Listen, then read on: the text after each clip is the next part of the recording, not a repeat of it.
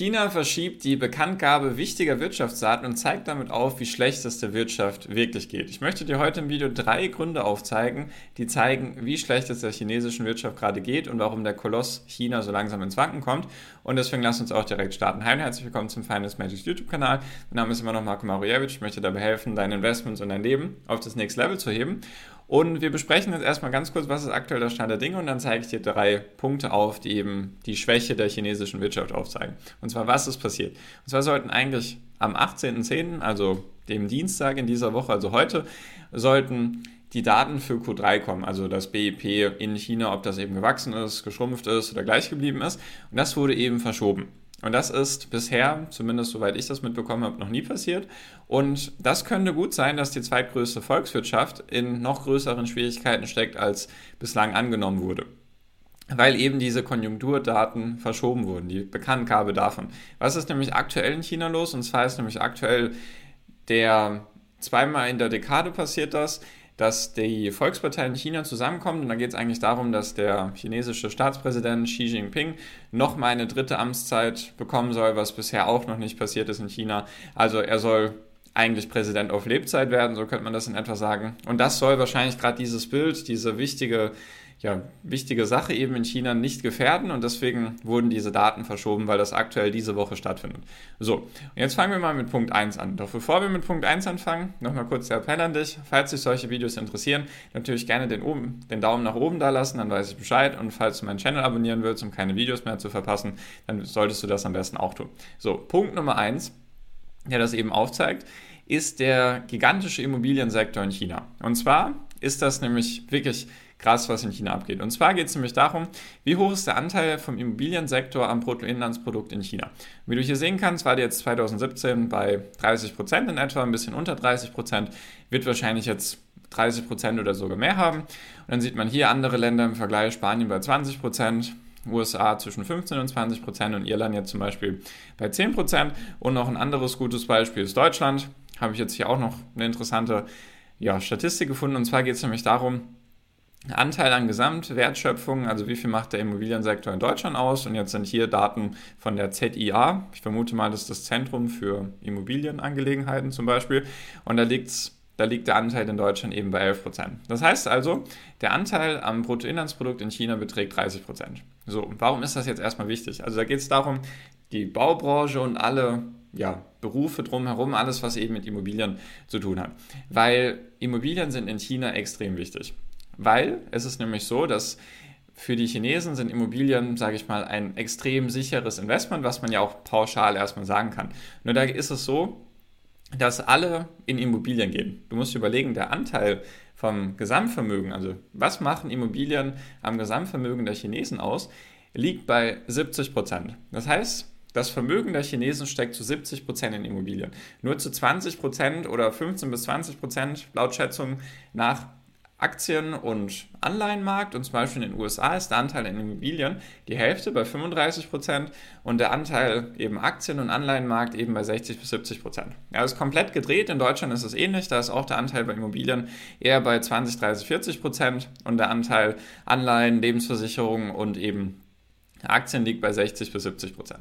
Das heißt also, der Immobiliensektor in China ist extrem wichtig und da ist es wirklich verrückt weil was ist jetzt nämlich passiert? Die letzten Jahrzehnte ist natürlich der Preis oder sind die Preise allgemein in China extrem stark gestiegen und deswegen haben alle Geld aufgenommen, haben sich eben Immobilien gekauft, weil das für die Chinesen einfach der Weg ist, um ja, Investments zu tätigen.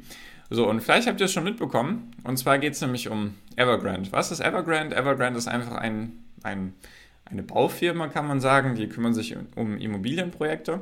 Und das ist wirklich verrückt, was da passiert ist. Und zwar, was sieht man hier jetzt erstmal? Und zwar sind das nämlich die Schulden, die Evergrande hat. Nicht wundern, das ist jetzt in Yuan, also chinesischer Renminbi, also die chinesische Währung. Das hier sind 2 Billionen Dollar, nee, 2 Billionen Renminbi oder Yuan als Schulden. Also umgerechnet 300 Milliarden Schulden hat dieses Unternehmen insgesamt. Und das hier, dieses blaue hier, sind Total Borrowings. Das sind sozusagen die aktuellen Anleihen, die das Unternehmen auf dem Markt hat. Also die aktuellen Anleihen, die eben bezahlt werden müssen und so weiter. So, warum ist das jetzt alles wichtig? Und zwar ist es nämlich so, da ist wirklich ein Schneeballsystem in China. Anders kann man es fast gar nicht ausdrücken.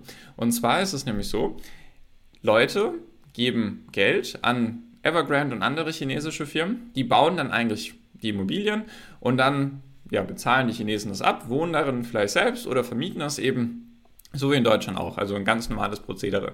Nur ist es da so in, ja, abstrus geworden, dass die Leute Immobilien bezahlen, schon abbezahlen, bevor diese Immobilienprojekte überhaupt angefangen haben zu bauen. Also diese Häuser gibt es gar nicht. Musst dir mal überlegen. Stell dir mal vor, du finanzierst eine Immobilie, die es noch nicht mal gibt, also die gebaut werden soll.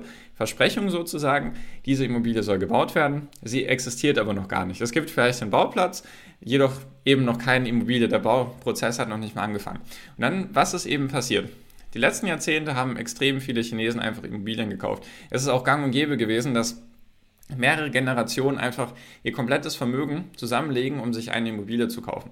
Das liegt nämlich daran, dass die Immobilienpreise in China im Verhältnis zu dem jährlichen Einkommen wirklich die höchsten oder fast die allerhöchsten der Welt sind. Man beschwert sich ja in Deutschland teilweise oder lass es Paris, Tokio, Hongkong oder sowas sein. Da sind die Verhältnisse von Immobilienpreisen zum jährlichen Einkommen liegen bei maximal 20 bis 30. Also das heißt, man muss 30 Jahre arbeiten oder 30 mal das Jahresgehalt braucht man, um dann eben sich eine Immobilie zu leisten, sei es jetzt drei oder vier Zimmer. Und in China ist es so, dass der durchschnittliche Wert von wie viel kostet die Immobilie im Verhältnis zu dem, was die Chinesen verdienen, liegt bei Faktor 50. Das heißt, die Leute müssten eigentlich ihr komplettes Leben arbeiten, damit sie ihre Immobilie abbezahlt bekommen. So, und deswegen eben ganz viele Generationen gehen da zusammen.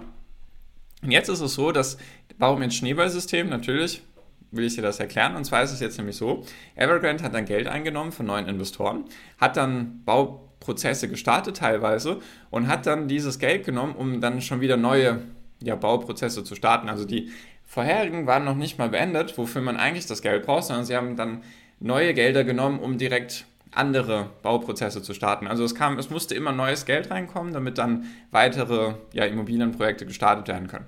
Und deswegen hat sich diese Summe hier, diese 2 Billionen Yuan oder 300 Milliarden Dollar haben sich eben angesammelt. Und das hat die chinesische Regierung sehr, sehr lange mitgemacht.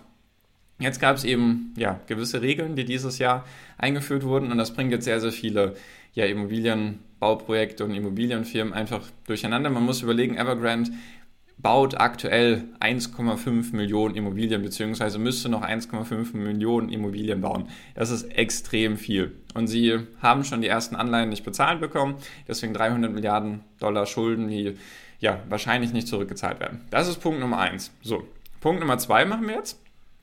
Und zwar geht es dann nämlich um die Jugendarbeitslosenquote, sage ich mal.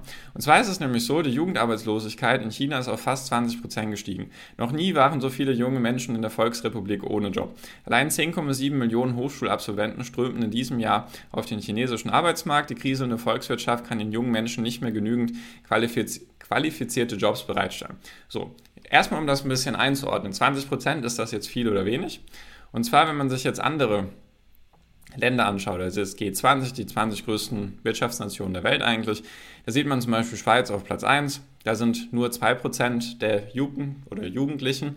Definition ist 15 bis 24 Jahre übrigens, falls, falls das interessant ist. Da sind eben nur 2% in dieser Altersgruppe eben ohne Arbeit. Japan 4,4%, Deutschland 5,7%. Da sieht man zum Beispiel, die USA ist ein bisschen höher bei 8,3% und sonst ja, im Euro-Währungsgebiet bei 14, Frankreich 16, Türkei 18, Italien 21, Spanien 26. Und man sagt ja eigentlich, dass Italien und Spanien so die Kriselkinder der Eurozone sind. Und in dieser Gegend liegt auch die Jugendarbeitslosenquote in China, also bei knapp 20 Prozent. Und woran liegt das? Das hängt auch mit einem Punkt zusammen, den ich jetzt gar nicht separat betrachten will, sondern zusammengenommen. Und zwar, womit kämpft die chinesische Wirtschaft? Mit den radikalen Corona-Maßnahmen. Die kann man eigentlich da zusammennehmen. Weil was ist nämlich los? Es ist nämlich so, dass in China immer noch die Zero-Covid- Policy durchgeführt wird, das heißt die Null-Toleranz-Politik gegenüber Covid oder Corona oder wie auch immer. Das heißt also, wenn da irgendwo ein paar Leute infiziert sind, dann werden wirklich Millionen Städte komplett abgeriegelt, alle müssen Massentests machen. Es ist einfach, ja, das, was bei uns vor zwei Jahren noch in irgendeiner Form Normalität war, das passiert da immer mal wieder, alle paar Wochen, alle paar Monate, wirklich Riesenstädte wie Shanghai oder Shenzhen oder Shenzhen, da wo die ganzen Technologiefirmen sitzen die werden einfach alle abgeriegelt, deswegen können dann die Leute auch logischerweise nichts produzieren, dadurch schwächelt eh die Wirtschaft und durch diese ganze Politik, sage ich mal, sind sehr, sehr viele ja, Jugendliche arbeitslos, weil sie einfach keinen Job bekommen, weil es keine Jobs gibt, beziehungsweise viel zu wenige, weil auch ja, die Hochschulabsolventen extrem hoch sind in China durch den ja, kulturellen Druck, sage ich mal.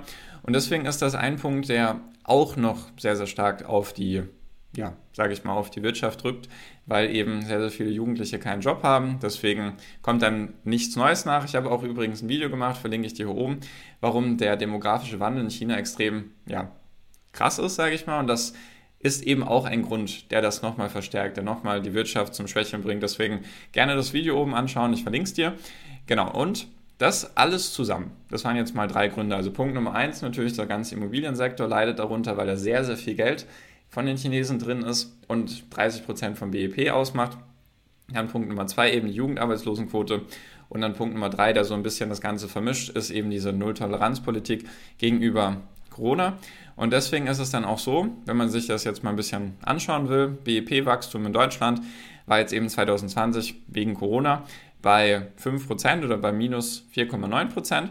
Und China ist zum Beispiel gewachsen mit 2,3%, aber auch deutlich weniger als davor. Sonst war es in China normal mit 7 bis 10 oder teilweise sogar hier 20% zu wachsen.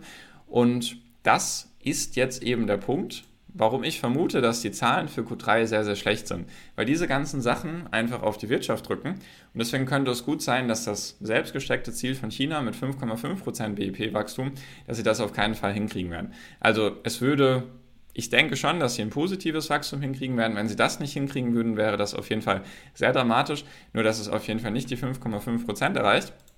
Und was man hier auch noch betrachten muss, ein Punkt, den ich jetzt gar nicht speziell nur auf China beziehe. Nur China ist halt ein extrem krasses Exportland, die eben sehr, sehr viel exportieren, sehr, sehr viele Leute einfach angestellt sind für die Produkte, die der Westen eben braucht. Und natürlich leidet der Westen gerade eben an den Energiepreisen, an der Inflation und so weiter, kann sich dann vielleicht nicht mehr so viel kaufen, will sich vielleicht nicht mehr so viel kaufen. Und deswegen leidet dann China zusätzlich nochmal. Also wie du siehst, sehr, sehr viele Punkte, die da einfach zusammengehen, wollte ich einfach mal zeigen. Deswegen, falls du das Video informativ fandest und gut fandest, einfach gerne einen Daumen nach oben da lassen. Dann weiß ich Bescheid. Hilft mir sehr, hilft auch dem YouTube-Algorithmus, dass mehr Menschen meine Videos sehen. Und genau, so viel dazu. Also falls du auch keine Videos mehr verpassen willst, gerne meinen Channel abonnieren. Jetzt bin ich auch schon fertig. Deswegen bedanke ich mich bei dir fürs Zuschauen und wir sehen uns im nächsten Video. Dein Marco. Ciao, mach's gut.